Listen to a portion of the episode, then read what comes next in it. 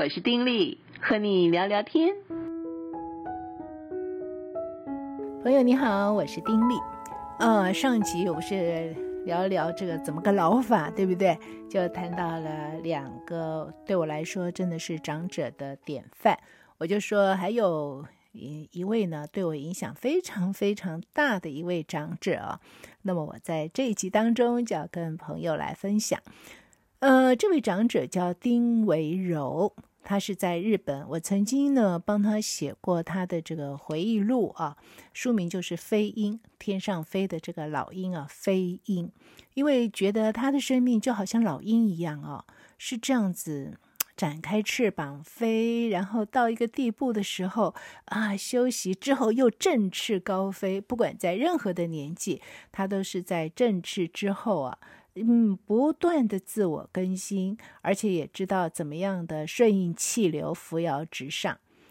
我觉得在他的生命里面，那种奔跑不困倦、行走不疲乏的精神，绝对就是活生生的在他的生命里面展现。他的背景是什么呢？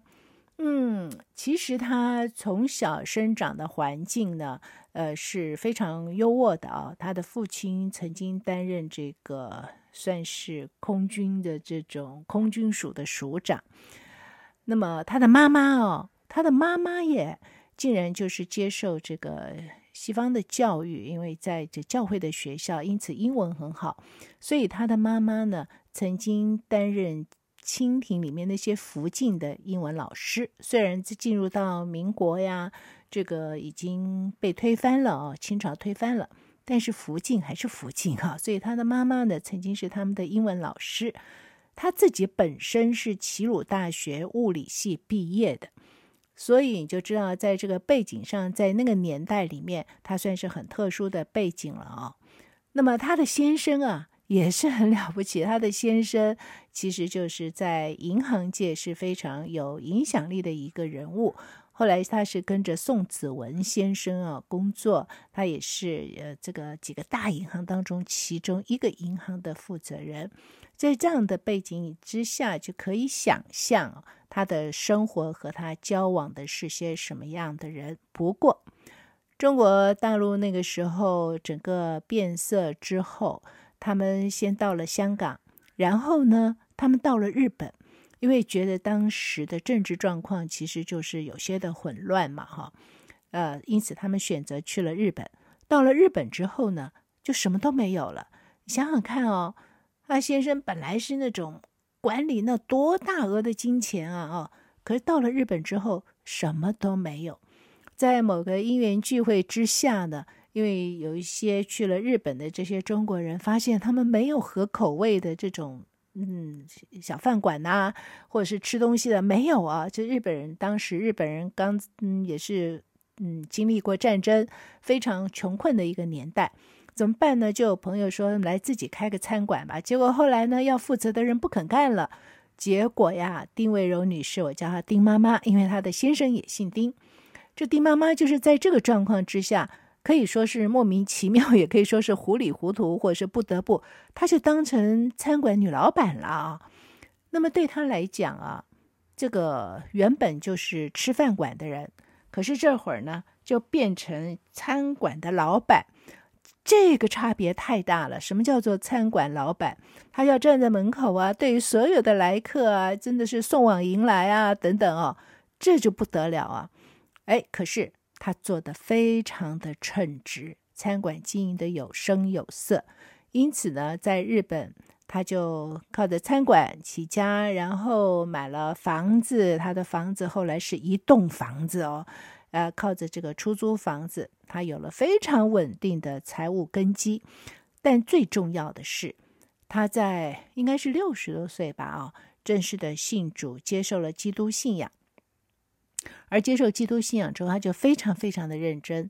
在他的先生过世之后呢，他就把整个家庭啊完全的开放，呃，接待了很多很多在日本留学的年轻人。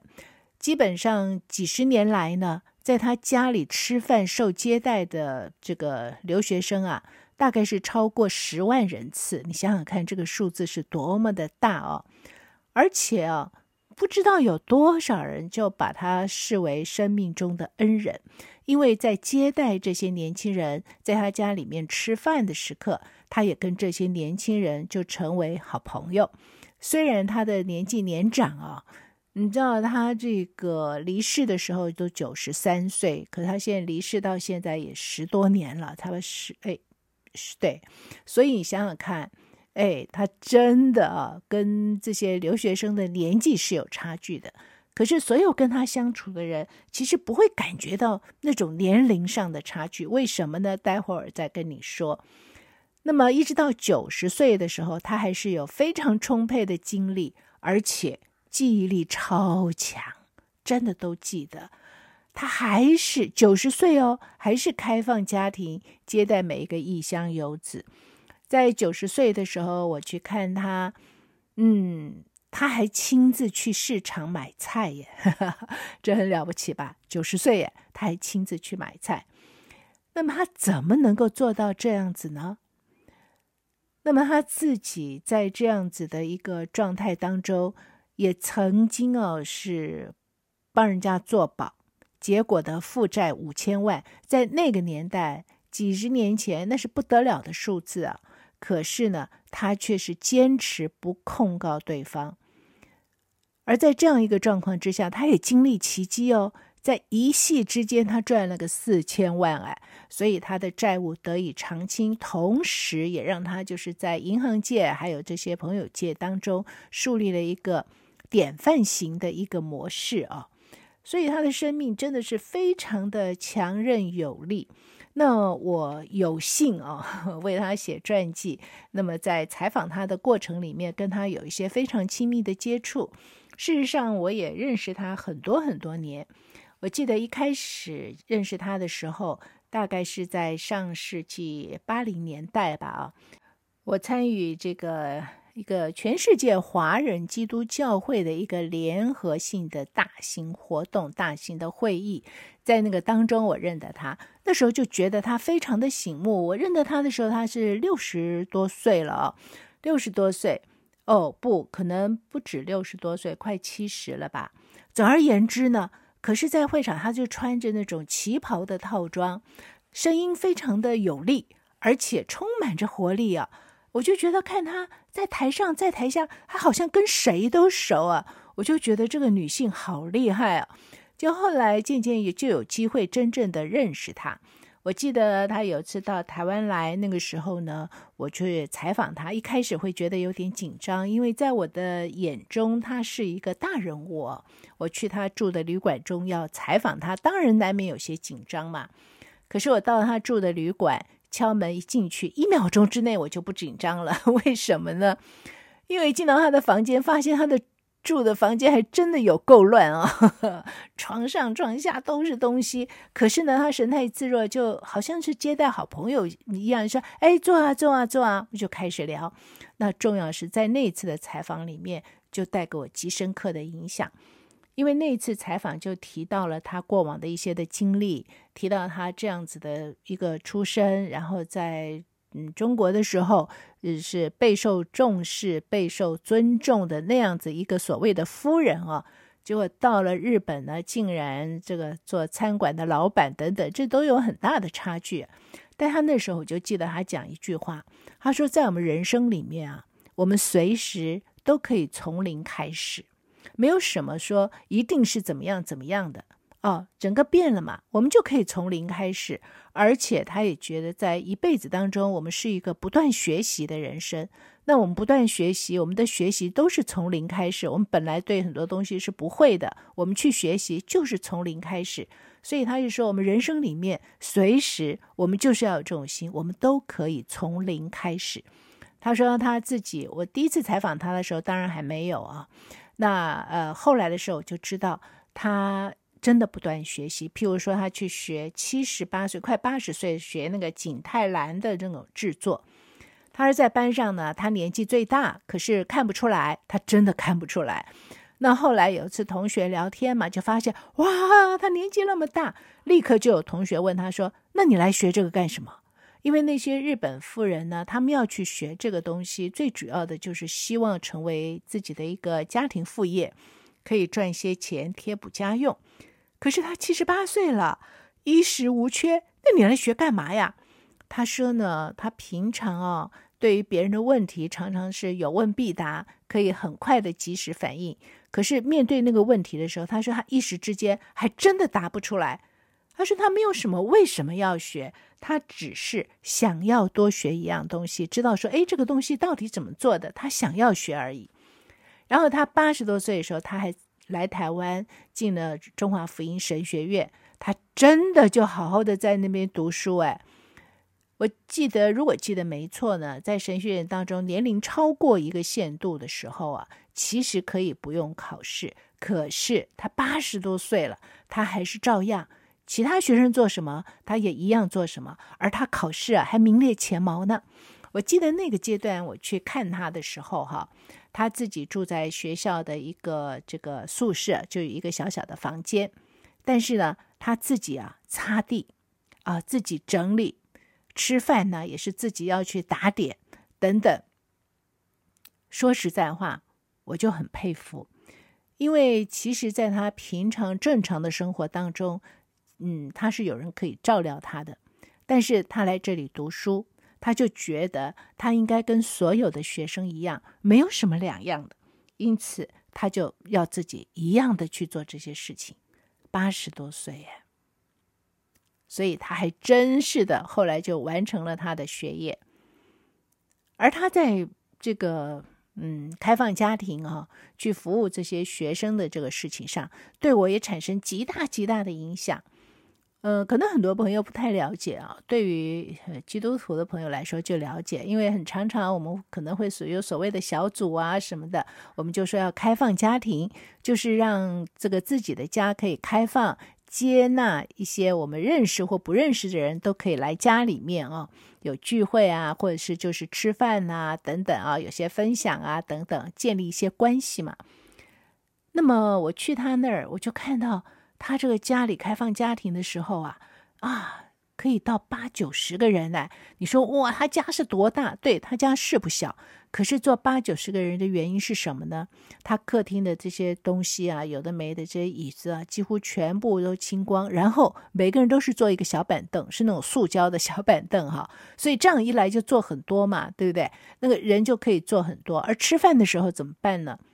哎，几十个人吃饭，这不是开玩笑的，哎，他就。做，后来也有人帮着他的做，但是一直到他九十多岁，他还是自己要去采买。为什么？我也问他，我说：“丁妈，你干嘛要自己采买？”他说：“哦，这个采买，这个嗯，很很有学问的，你自己去采买才知道怎么样是最经济实惠，也可以买到最好的东西。所以他还是坚持自己要去做这件事情。然后所有的菜摆出来之后，当然大家就盘子是自助式的啦。”他的开放家庭是不止开放客厅、餐厅。平常我们所谓开放家庭，基本上就是开放这两个地方嘛，客厅、餐厅。不，他是每一个房间，连他自己的卧室都开放。所以大家拿了餐盘，有人是在他的床上坐着吃饭。哎，这点我是觉得，嗯，非常的不可思议。然后我也觉得很不容易。他们家日本的住家其实都小，他们家已经不算是小了。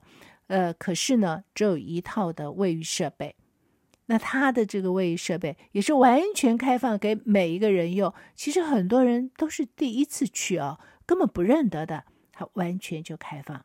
你觉得这种开放容易吗？真不容易。那么事实上，在他先生还嗯在世的时候，这是不容易的，因为他先生在很多事情上面还是非常的讲究。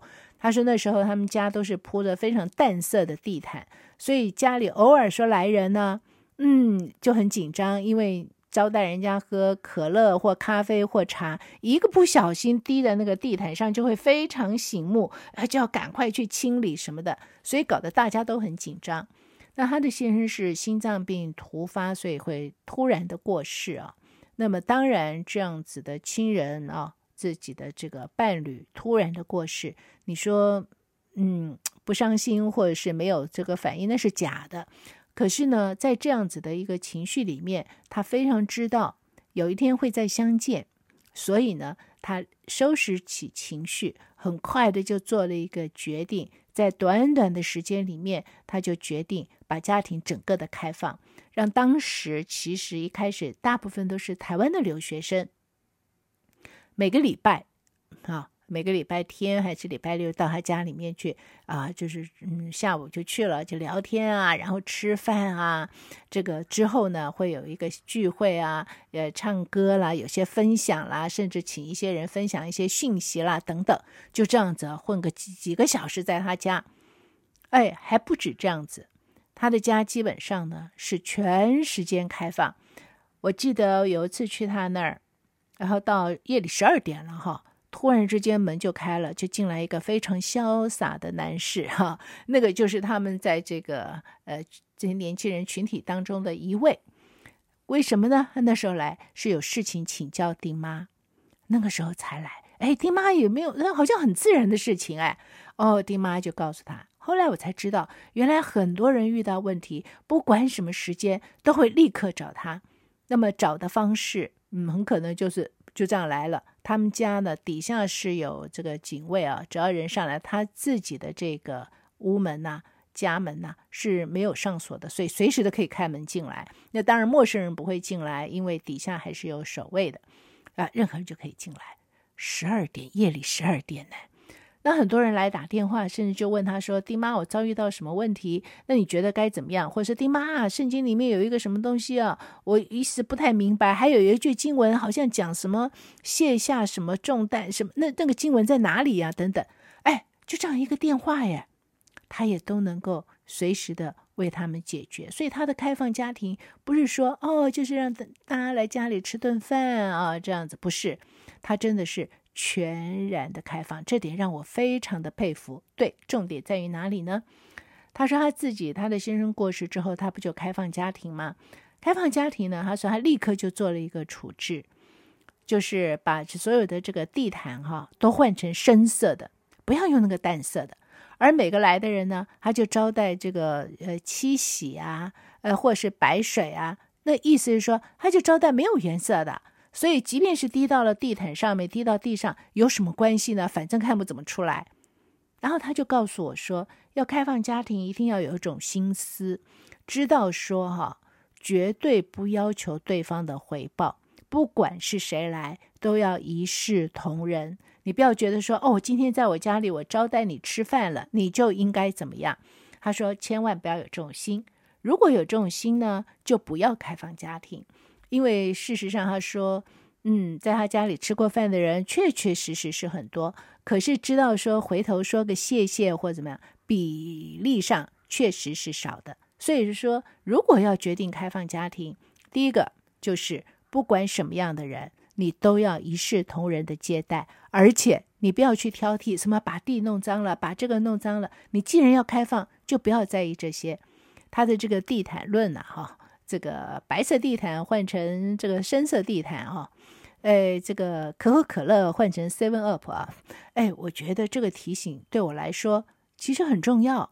所以在我认识他、知道他这一套说法之后，我也开放家庭。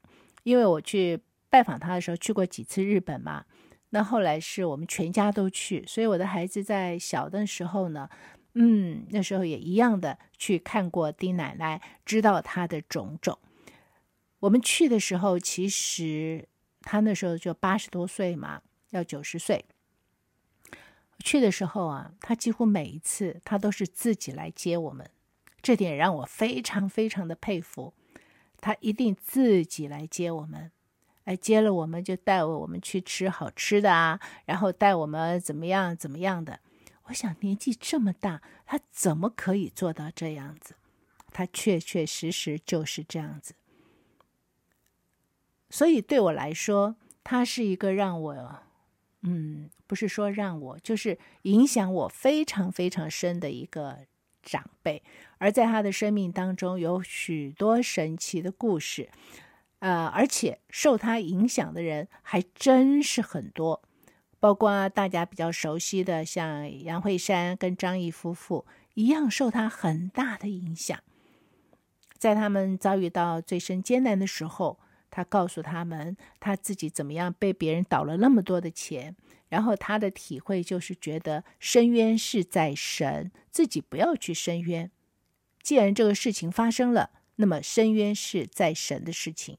结果后来真的就非常奇迹式的解决，而这样一个提醒也帮助呃张毅杨慧山夫妇度过了一个难关。还有说不尽啊，真的太多的人从他那里得到提醒、得到帮助、得到教导，而他对于这些年轻人的那种体恤啊，我也觉得是我的一个榜样。譬如说。他来台湾，他有时候会去买一些东西，什么买辣椒酱啊，买什么什么的啊。我也觉得奇怪，怎么会买这些东西呢？后来我才知道，原来是因为常常到他们家的一些年轻人，有些人就很怀念台湾的什么辣椒酱，台湾的什么小菜啊，他就特意的买回去给他们。我也知道，后来这个台湾的留学生渐渐少，然后就有很多中国大陆的留学生去，他一样的接待。然后他说，有一次他就自己在家做这个酸白菜，做了酸白菜之后呢，他们来就让大家一起吃吃这个酸白菜火锅。他说就有人啊，在那个时候当场就感动的落泪，因为人在异乡，竟然有人为了他们的这个呃口味哈，特意的去做这个家乡菜酸白菜。让他们在异乡可以享受到这种，呃，故乡的口味了，可以说这样子。那我觉得这种的关怀，发自内心的一种真诚的关怀，确实是非常动人。因此，他在影响人的事情上面，不只是说哦，他好像是一个活字典，什么都知道可以，而是他的这种做人，他很真挚的去关怀别人。我知道他那里其实也会收到很多的礼物，可是呢，非常清楚的看到，大概左手进来，他右手就会出去，就会想说，哎，这个东西适合谁？等等。包括我跟他有机会，呃，在美国逛街的时候，哈，因为美国有些的这个卖场它会减价，所以那个衣服呢就会便宜啊。哎，他竟然也都很有兴致的要去看，要去买。我心里就在想说，奇怪，丁妈怎么会去买这些东西呢？我后来才知道，她不是为自己买的。她去看，她说：“哎呦，这个裙子很适合谁谁谁。哎，这个衣服，嗯，某某某好像正好可以穿上，等等。”她是用这个心情去买的耶。啊，我也觉得很佩服。我们怎么样去表达去爱人？哦，我觉得就是心里面。常常挂记着一些人，然后在别人的一些的需要上面看到自己可以付出什么，我觉得这是一种实际的表达爱的方式。那么在这位长者的身上，哈，我真的也是看到了。那么当然还有很多很多，我我我真是觉得自己从他的生命当中学习了太多的东西，我也觉得自己很幸运啊，有机会跟这样的长辈相处过。而且能够听到他的生命故事，丁维柔丁妈妈，嗯，而他呢，我就说嘛，你看到九十岁，在家里还接待几十个年轻人，不时的年轻人有问题就去请教他，他也乐此不疲。九十三岁离世，可是在他离世之前，大概也只有几个月的时间是比较，呃，因为摔了一跤嘛，就虚弱。其他的时候，他都是神采奕奕的活着，而且真的是活到老学到老。他一直到嗯最后吧，他还不时的去看一些的学术的专刊。对于什么报章杂志啊，他也一样不漏。那对于圣经，因为他信主之后呢，他很花时间，甚至背圣经，所以他都非常的熟悉，随时就可以用。而且家里面。随时都是接待来自各方的人住宿，真是了不起，对不对？所以你说一个人要怎么样的老法，对他来说，他就觉得他每一个阶段，他没有想说自己老不老，他只想到说，哎，自己可以做些什么，自己可以贡献出什么，自己可以带给别人什么样的一些的啊，这个正面的一些的助力。我觉得他只是想这些。没有想说，哎呦，我已经八十五岁了，哎呦，我都九十岁了，我应该没有没有。他只看到自己可以做什么，而尽量的去做。而且在他身上我也看到，因为他有这样子的心思，所以他的力量还真是越用越多的感觉。而他的这种呃脑力，我们说，哎呦，年纪大了，可能就怎么样怎么样。当然啊，他是有他迷糊的地方啊，可是基本上他的记忆力啊，他的思考力啊，他的判断力啊，这些等等，我真的觉得一直保持着相当的水准。你说一个人要怎么老法？这样子的老，是不是让人羡慕呢？好了，这一集先讲到这儿，我们下次再聊。此刻就跟你说再会，祝福你平安喜乐，拜拜。